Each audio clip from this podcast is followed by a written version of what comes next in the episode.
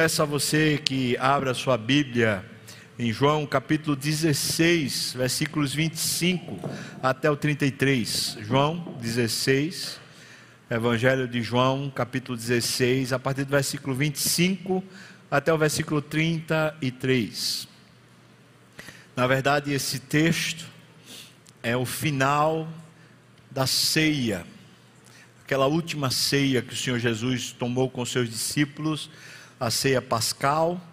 O Senhor Jesus começou aquela ceia, a gente tem um relato no Evangelho de João, ali no capítulo 13. Ele, quando chega no cenáculo onde estão seus discípulos, ninguém lava os seus pés, ele tira a roupa, cinge-se com a toalha, pega uma bacia de lavar e começa a lavar os pés dos discípulos. E ali ele diz para os discípulos: Eu quero que vocês façam o que eu também estou fazendo com vocês, façam uns com os outros. E ele ensina o que é que ele quer que faça. Ele diz que amemos-nos uns aos outros como ele nos amou. Essa é a mensagem que ele traz logo no começo. A ceia é um momento muito tenso, é um momento de despedida. Jesus está deixando ali as suas últimas conversas com os discípulos antes da sua morte o coração de Jesus está pesado. Os discípulos sentem a conversa, uma conversa muito forte, daquelas conversas que é para guardar no coração. E ele diz para os discípulos: Olha, vocês não precisam ficar com o coração pesado, não se turbe o vosso coração. Creiam em Deus, creiam também em mim. Na casa do meu pai há muitas moradas, e se não fosse assim, eu vos teria dito mas eu vou preparar-vos lugar. Com essas palavras, Jesus está chamando os discípulos para um relacionamento. É um relacionamento à semelhança de um casamento naquela época. É como se Jesus estivesse pedindo a vida dos discípulos como uma noiva. Eu quero ter com vocês uma aliança e eu vou preparar o lugar e depois eu venho pegar vocês para a gente consumar as núpcias. Ali Jesus está chamando a igreja para esse relacionamento de marido e mulher, de sermos como um casal com Jesus Cristo. Depois disso, Jesus diz a importância de que se guarde as suas palavras. Aquele que ouve as minhas palavras e as pratica, aquele que me ama é quem guarda as minhas palavras. Ele fala sobre isso e diz que o Espírito Santo, o Consolador, viria trazer consciência e convicção do pecado esse Espírito Santo também viria encher o nosso coração de consolo. Esse, esse Espírito também nos, nos daria a capacidade de entender as Escrituras e de lembrar as Escrituras. Ao conversar sobre isso, sempre paira uma nuvem densa no ar. Eu, eu, eu só imagino, e dá para imaginar isso baseado nas Escrituras. O semblante de Jesus, vez por outra, devia ficar pesado há uma, uma tensão no ar. A morte se aproxima. Jesus sabe o peso que vai cair sobre as costas dele. A ira de Deus vai cair sobre ele. O nosso pecado vai tragá-lo. E essa tensão se aproxima à medida que ele conversa com os discípulos. Ele diz: tem um traidor aqui no nosso meio. E os discípulos ficam olhando um para o outro, perguntando assim: quem será? Quem será? A tensão daquele momento culmina nessas últimas palavras.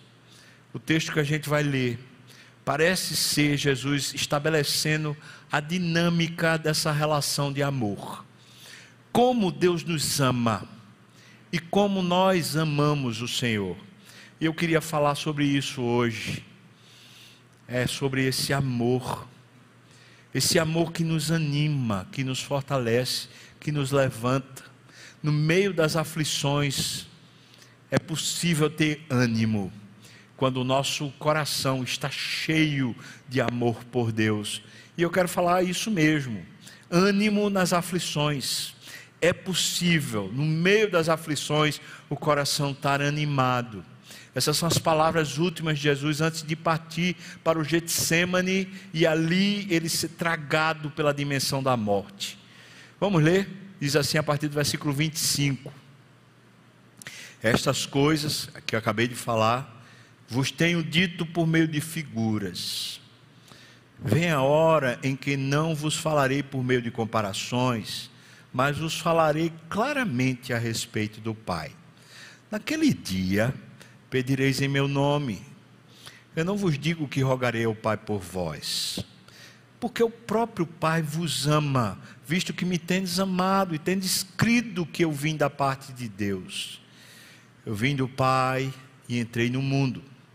Todavia eu deixo o mundo e vou para o Pai. Disseram seus discípulos: Agora que falas claramente e não empregas nenhuma figura. Agora vemos que sabes todas as coisas e não precisas de que ninguém te pergunte. É por isso que cremos que de fato vieste de Deus. Eu fico só imaginando essa conversa. Os discípulos dizendo, agora, isso é o final, irmão, da ceia. E ele agora ouve dos discípulos, agora nós cremos. Eu fico pensando se, se não. Se Jesus não chorou nessa hora, se não, não escorreu uma lágrima dele pensou assim: Ah, meu Senhor. Veja o que ele diz, versículo 31. Respondeu-lhe Jesus: Credes agora? Eis que vem a hora, já é chegada, em que sereis dispersos, cada um para sua casa, e me deixareis só. Contudo, eu não estou só, porque o Pai está comigo. Imagino, né, a aflição, a tensão, os discípulos devem ter olhado para ele, pesado. Acabou de dizer que ele vai ser deixado só pelos discípulos, eles vão se dispersar. E ele diz: Essas coisas vos tenho dito, para que vocês tenham paz em mim. No mundo passais por aflições, mas tende bom ânimo. Eu venci o mundo. Aleluia. Amém. Dali ele foi orar e dali da oração ele foi por Getsemane. Esse é o texto para a gente falar sobre isso. Ânimo no meio das aflições. É verdade, é possível. Desde que a dinâmica do nosso amor por Deus esteja bem. Desde que a gente volte a se perceber amado por Deus. Vamos dividir esse texto dentro dessa dinâmica da nossa relação com Deus, do nosso amor por Ele e do amor dele por nós. Então, dos versículos 25 a 27, como surge o nosso amor pelo Pai? De onde vem a capacidade que a gente pode ter de amar a Deus de verdade? Veja bem, versículo 25, Jesus diz assim: Mas vos falarei claramente a respeito do Pai, porque ele disse que estava falando por meio de figuras. Ora, quais são as figuras que Jesus tem dito? Ele já vem falando, pelo menos por três vezes nos evangelhos, que ele haveria de morrer padecer, morrer e ressuscitar ao terceiro dia. E depois, na ceia, ele disse assim: Olha, um pouco vocês vão me ver, daqui a um pouco vocês não vão me ver mais, depois de vocês vão me ver de novo. Essa conversa parece ser uma figura, mas ele diz: depois, porque está no, no futuro, falarei claramente a respeito do Pai. Ora, qual é esse futuro se depois disso aqui, o que vem é a morte? Esse futuro é a ressurreição. Ou seja, Jesus está dizendo que depois que a obra consumada dele na cruz acontecesse, finalmente os discípulos teriam clareza de conhecer o Pai. Entenda isso, irmão, porque isso é muito precioso. Onde é que o nosso amor nasce? Como é que ele se evidencia? É quando finalmente nós começamos a conhecer a Deus com clareza e por meio da obra de Cristo. Os discípulos andavam com Jesus, eles viram tudo que Jesus fez, mas ele mesmo, Jesus mesmo, questiona eles: vocês creem agora? Vocês vão, é, vão, vão é fugir, vocês vão é se dispersar, vocês vão cada um para suas casas, vocês ainda não creem. Sabe o que, que Jesus está falando? É que o amor, nosso amor por Deus, só nasce quando finalmente a ressurreição acontece em nós. Quando finalmente a obra de Jesus é valorizada por nós e percebida por nós. Aí a voz do Senhor Jesus, as palavras do Senhor Jesus, claramente falam conosco. Já vi tantas pessoas ao longo dessa vida pastoral dizendo assim: eu leio a Bíblia, mas não entendo, parece que não consigo perceber. O que é que falta? Será que falta você conhecer mais a letra? Não, porque eu conheço pessoas, até pastores, que conhecem a letra, conhecem a doutrina, mas parece que ainda não conhecem a obra de Jesus, o poder dessa obra, sabe por quê? Porque não tem amor por Deus porque o coração não está tomado por um amor pelo Senhor.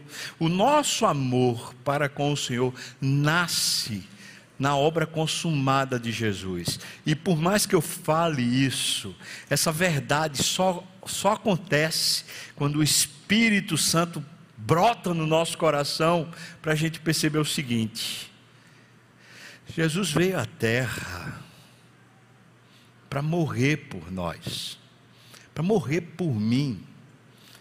E quando isso acontece em mim, e eu vejo Ele morto no meu lugar, eu finalmente me sinto amado. É quando eu me sinto amado por Deus, que eu passo a amá-lo. Nós amamos, porque Ele nos amou primeiro. É só aí, é quando finalmente a obra de Cristo é valorizada por mim de forma espiritual, de forma plena. Eu falarei claramente a respeito do Pai só depois da ressurreição. Veja, no versículo 26, o segundo ponto, como surge o nosso amor.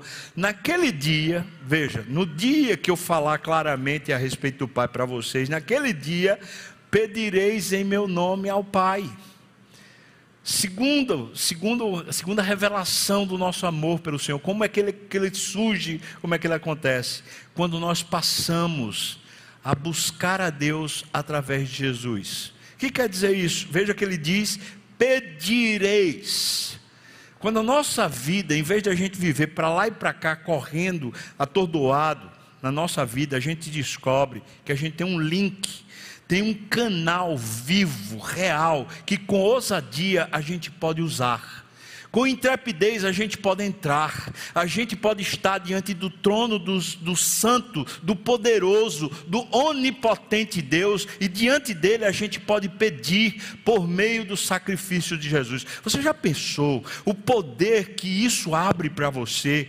Cristo na cruz, rasga o véu, você tem livre acesso até o trono da graça. O Pai, o Onipotente, o Todo-Poderoso, agora lhe olha nos olhos e lhe recebe como filho. Você pode entrar como é que eu sei que eu amo o Senhor?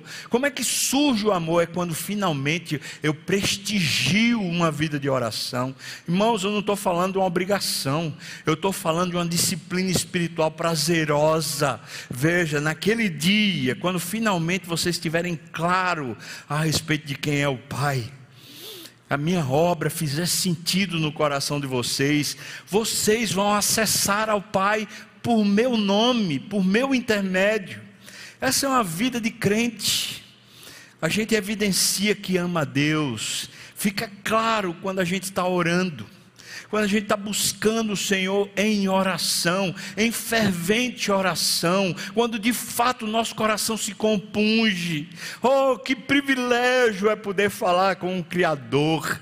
Tem hora que não tem palavras para dizer, tem hora que é só contemplação e choro, tem hora que a gente diz é prazer demais, é indizível. Quanta coisa a gente pode aproveitar, quanta coisa pode ser restabelecida em nosso interior só pelo fato de estarmos na presença do Senhor, só pelo fato de usarmos o acesso que Jesus abriu e estarmos na presença do Senhor. Como surge o nosso amor? Quando nós evidenciamos isso através de uma vida de oração. Mas em terceiro lugar, versículo 27, na parte A, diz: Porque o próprio Pai vos ama. Veja, eu amo a Deus, porque Ele me amou eu só realmente consigo estabelecer o meu amor a Deus quando eu me sinto amado. Como é que você chegou hoje aqui nesse culto? Hein, meu irmão e minha irmã? Você se sente amado por Deus? Verdadeiramente cuidado por Deus? Prestigiado por Deus? Deus lhe quer bem? Como você provaria isso para a sua própria alma? É só pelas coisas externas, só pelas circunstâncias? Ou tem um fundamento maior? Veja, porque o próprio Pai vos ama. Sentir-se amado pelo Pai é o que faz o nosso coração amar a Deus. Será que tem um momento na sua história em que Deus lhe amou menos? Será que tem algum momento em que a profusão do amor de Deus estancou? Será que Deus em algum momento disse, hoje não? Pelo contrário, em Cristo Jesus nós descobrimos o seguinte: Deus me amou, Ele resolveu vir à terra, Ele resolveu despir-se da sua glória, Ele resolveu ser gente como eu, para me salvar, para me ter como seu filho. Veja que ele tinha um alvo, o objetivo era ter você com esse acesso e esse prestígio diante dele. Irmãos, nós não merecíamos absolutamente nada disso, mas a obra de Cristo fez isso por nós. Então nós nos sentimos amados quando a obra de Cristo finalmente faz sentido palpável, faz sentido real. Não é uma coisa de ficção, não é uma coisa de elaboração teórica, mas é um conteúdo prático. Aquele que não poupou seu filho, Deus não poupou o seu próprio filho por amor a mim. Será que hoje ele está fazendo alguma contingência do seu amor? Será que hoje ele está fazendo poupança do seu amor? Ou será que profundamente ele continua derramando o seu amor por mim? À medida que eu me sinto amado, a devoção nasce.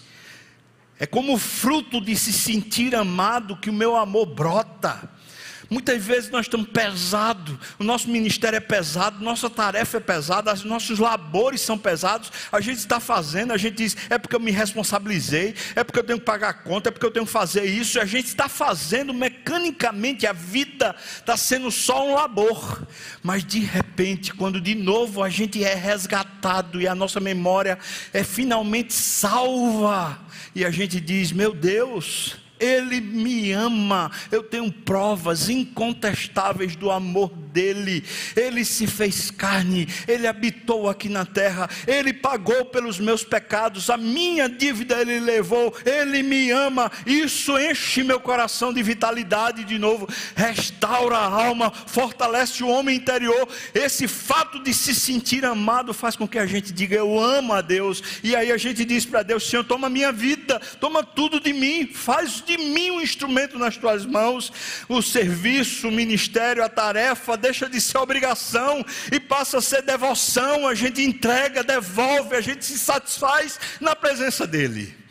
Isso restaura o nosso ânimo. Como surge o nosso amor pelo Pai? Quando a gente se sente amado pelo Pai. Porque nós amamos, porque Ele nos amou primeiro.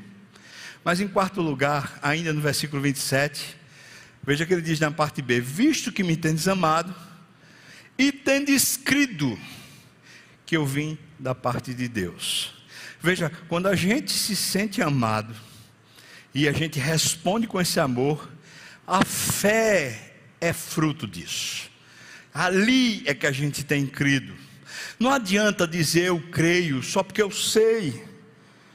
O crer na Bíblia envolve uma devoção envolve um coração, envolve um estilo de vida, Crer é uma vida em andamento, em processo. Veja o que está escrito lá em Romanos, aquilo que alcançou Martinho Lutero na reforma. Veja o que é que diz lá: é pela fé que o justo vive. O meu justo viverá pela sua fé, não é pela fé da igreja, não é pelo organograma doutrinário de uma igreja, não é pelo pastor, não é por causa de um corpo de presbíteros, mas a minha fé é que me faz andar. Então, irmãos, preste atenção.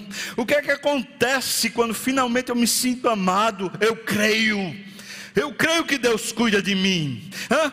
preste atenção: será que aquele que não poupou o seu filho, será que aquele que trucidou, esmagou o filho lá na cruz por causa de mim, será que ele de alguma maneira não cuidará de mim?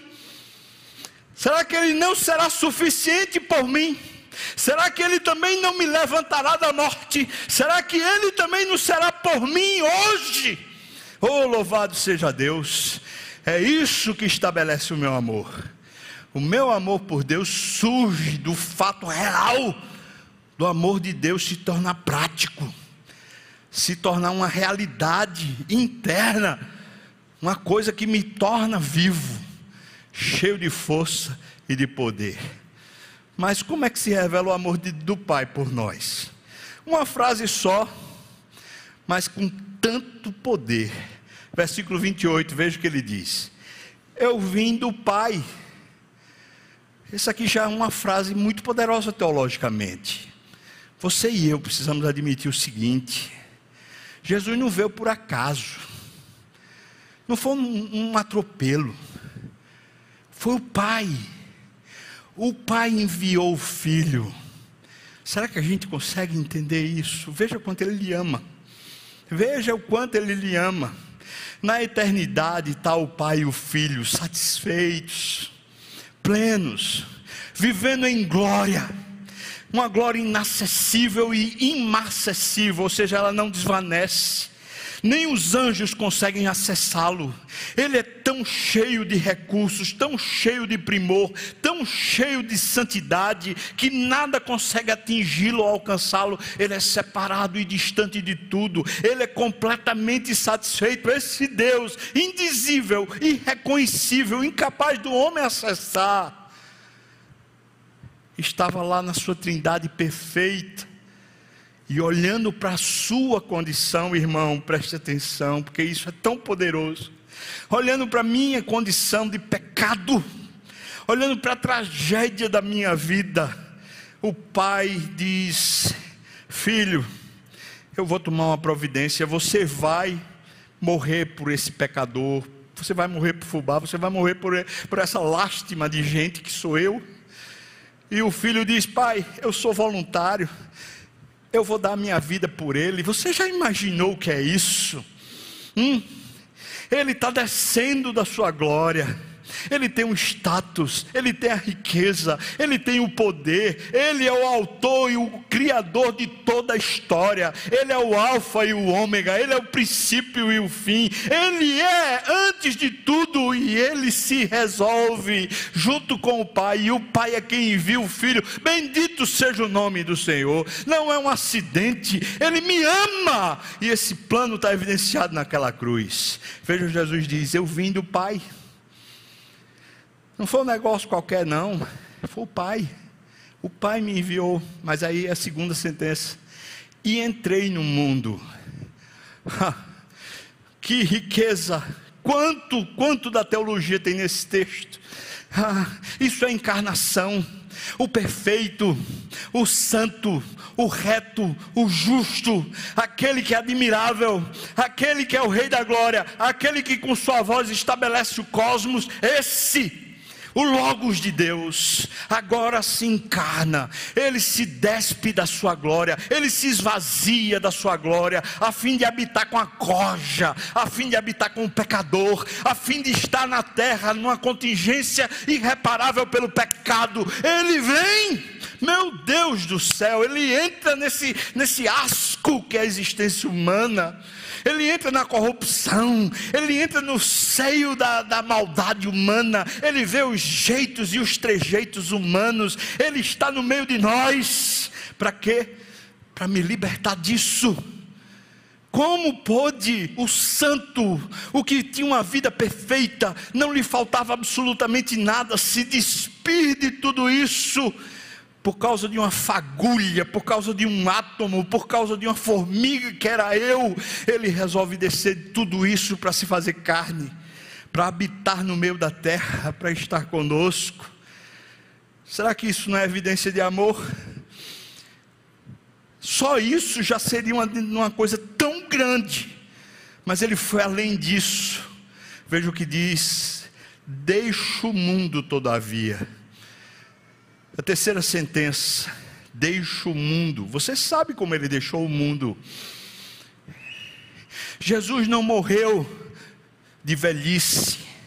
Jesus não morreu de acidente. Jesus não morreu de doença. Você sabe o que matou Jesus? Você sabe o que fez Jesus deixar o mundo? Foi o meu pecado. Você pode dizer, foi o meu pecado? Foi o meu pecado. Você pode dizer, foi o meu pecado. A minha transgressão, a minha iniquidade foi posta sobre ele. Ah, o castigo que nos traz a paz estava sobre ele. As nossas iniquidades foram colocadas nele. A ira de Deus foi derramada sobre ele quando ele deixa o mundo. Ele não deixa por um acidente, ele não deixa por um problema, ele deixa porque as nossas iniquidades caíram sobre si e pelas suas pisaduras nós fomos sarados. Aleluia! Ah, que glória! Meu Deus, como é que o Senhor me ama? Está aqui na obra de Cristo. Na pessoa bendita de Cristo, eu começo a entender a profundidade e as dimensões desse imenso amor por mim. Deixo o mundo, e então ele diz: E vou para o Pai. Ele vai para o Pai para cumprir a obra, para determinar a obra, para entregar a obra. Veja que ele diz isso em João 10. Ele diz: As minhas ovelhas, eu as entrego ao meu Pai. Veja que ele precisa entregar a obra que ele fez por nós, para que o Pai seja glorificado, para que em tudo Deus, o Pai, seja glorificado. Ou seja, tudo isso é para a glória de Deus, mas o beneficiado somos nós, irmãos. O amor de Deus por nós traz glória ao próprio Deus, mas os beneficiados, os que recebem o prêmio, os que recebem o amor e a gratidão e tudo mais, somos nós. Louvado seja o nome do Senhor. Que coisa perfeita! Então, como se revela o amor do Pai? Se revela na obra do Senhor Jesus, se revela na encarnação do Senhor Jesus, é nessa obra perfeita é nessa encarnação majestosa que de repente nós vemos, meu Deus, como eu sou amado. Um historiador diz: a meditação sobre a paixão de Jesus tem sido um dos temas preferidos por muitos santos durante todo o percurso da história da igreja.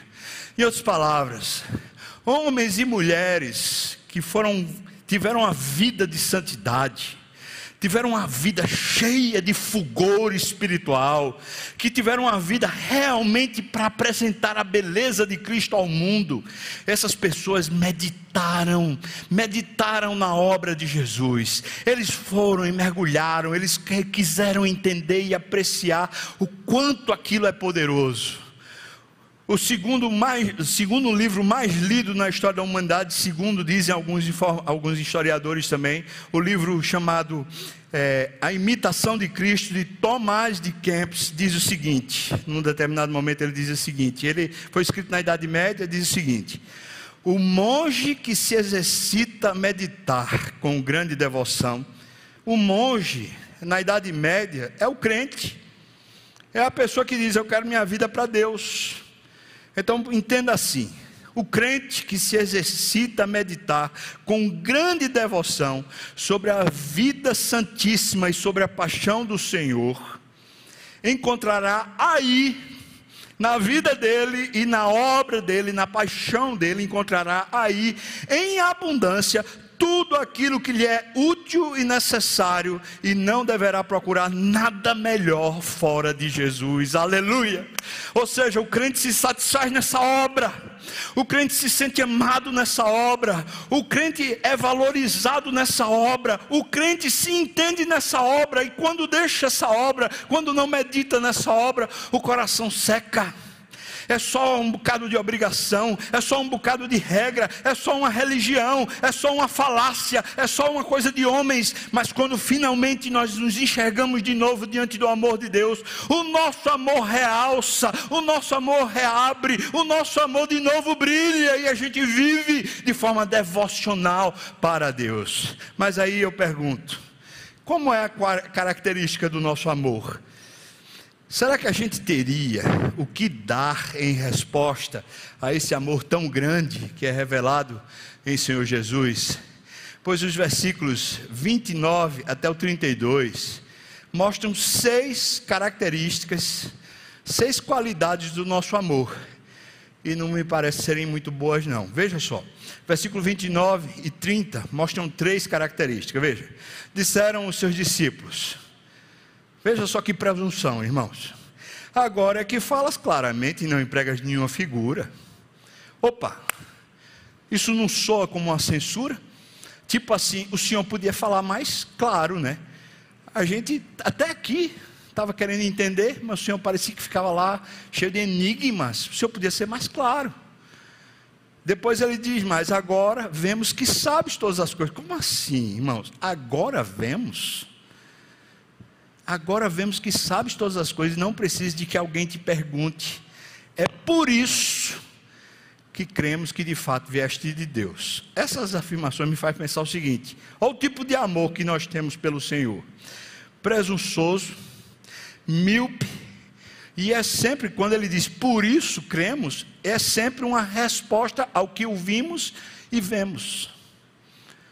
Ou seja, se a gente não perceber mais o que Deus está fazendo, a gente vai esfriando o amor é míope, ele não percebe com clareza. Veja, agora é que falas claramente, agora é que nós vemos. Veja que ele diz isso. E eles ainda não viram, porque só depois da ressurreição é que eles creem. Então o nosso amor é míope, depois é presunçoso. Como você vai censurar Jesus? Mas muitas vezes nós não fazemos isso. Nós censuramos Jesus. É quase como se dissesse assim: por que o Senhor não mostra de verdade qual é o seu plano para a minha vida? Por que, é que o Senhor me deixa passar por esses perrengues, por esses atropelos? Ô oh, Senhor, o Senhor devia fazer direito, porque do jeito que está aqui está uma agonia, está um negócio que eu não aguento. Não é assim, é presunçoso. O nosso amor é míope, é presunçoso e é totalmente dependente de ver e ouvir o que o Senhor está fazendo. Quando não vemos nem ouvimos o que Ele está fazendo, o nosso amor desvanece. Mas aí o versículo 31 e 32 mostra para a gente mais três qualidades. Veja, respondeu-lhe Jesus: Credes agora? Feito eu disse, eu imagino o pesar no coração de Jesus, a miopia deles dizendo: agora cremos, agora que você fala claramente, nós conseguimos crer, agora. Aí Jesus fala: agora, não crê não. Eu imagino a tristeza no coração de Jesus. E daí, versículo 31 diz: Eis que vem a hora já é chegada, que vocês vão é se dispersar, cada um vai para a sua vida. Como se ninguém mais ligasse, como se não importasse mais a vida que eu tive com vocês.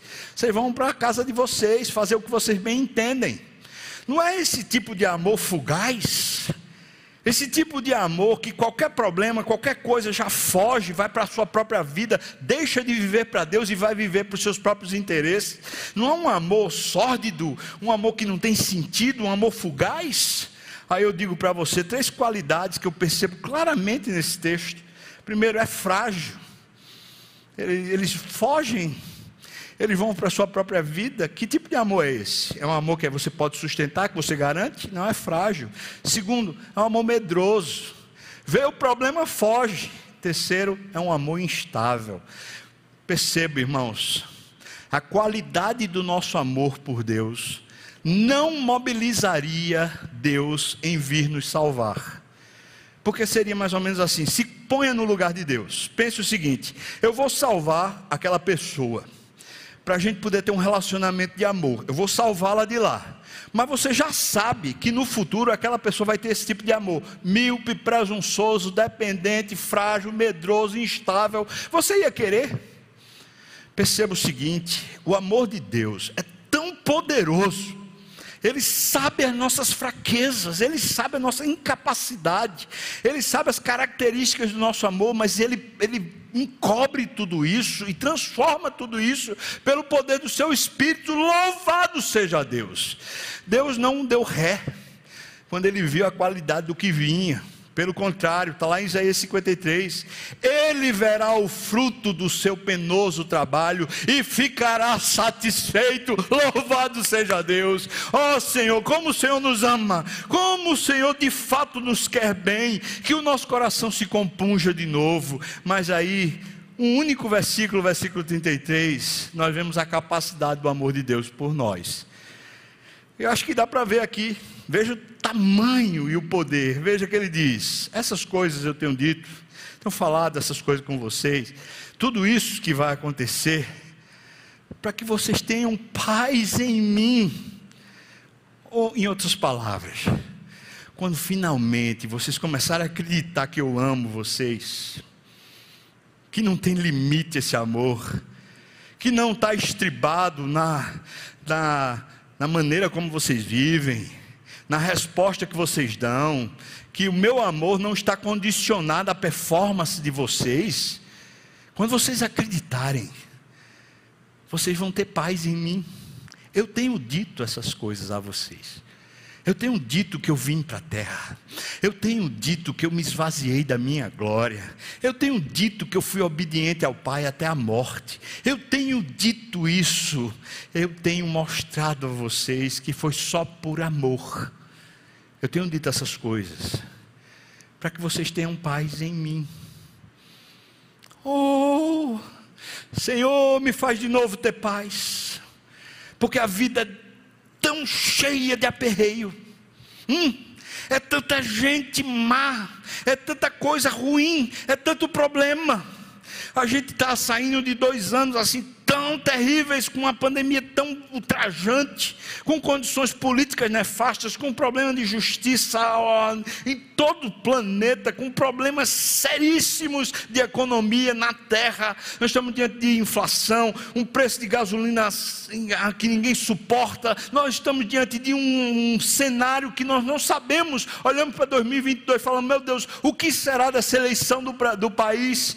Agora, três dias atrás, disseram que saiu um novo novo surto de, de vírus lá na China e que o Han e outras foram fechadas porque o vírus do Covid lá foi terrível. Eu fico pensando, meu Deus, o que nos espera no futuro? E tudo isso quer me tirar a paz.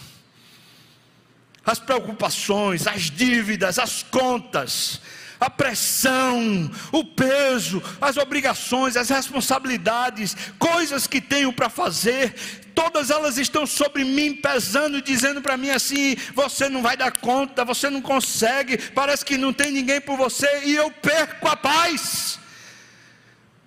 Mas Jesus está dizendo o seguinte: olhe de novo, eu tenho dito essas coisas para que vocês tenham paz em mim. Será que meu amor não basta? Quantas vezes eu vou ter que provar que eu cuido de você? Quantas vezes eu vou ter que provar que eu me importo? Hum? O que é que você acha que finalmente faria você acreditar que eu me importo com você? O que é que eu preciso fazer que você finalmente olha e diga assim: meu Deus, aquele que é o Criador do universo, que tem toda a história na sua mão, que tem todo o poder, olha para mim e me ama, cuida de mim, ele se importa comigo, ele não mediu esforço, ele sacrificou o próprio filho, porque me ama. Essas coisas eu tenho dito, para que vocês tenham paz em mim.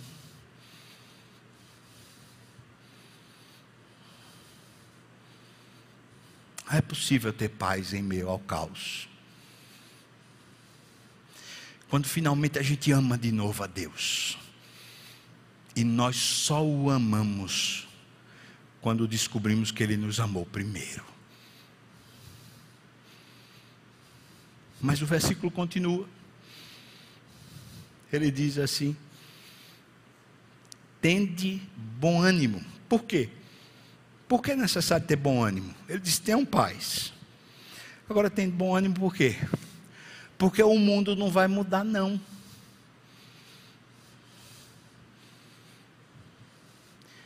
Pode ser eleito A ou eleito B, o mundo não vai mudar. Pode estar vacinado ou não vacinado, o mundo não vai mudar. Pode ter dinheiro ou não ter dinheiro, o mundo não vai mudar. Você pode ter saúde ou não ter saúde, o mundo não vai mudar. Preste atenção. Eu estou chamando você para ter paz, mas estou chamando você para ter ânimo. Hum?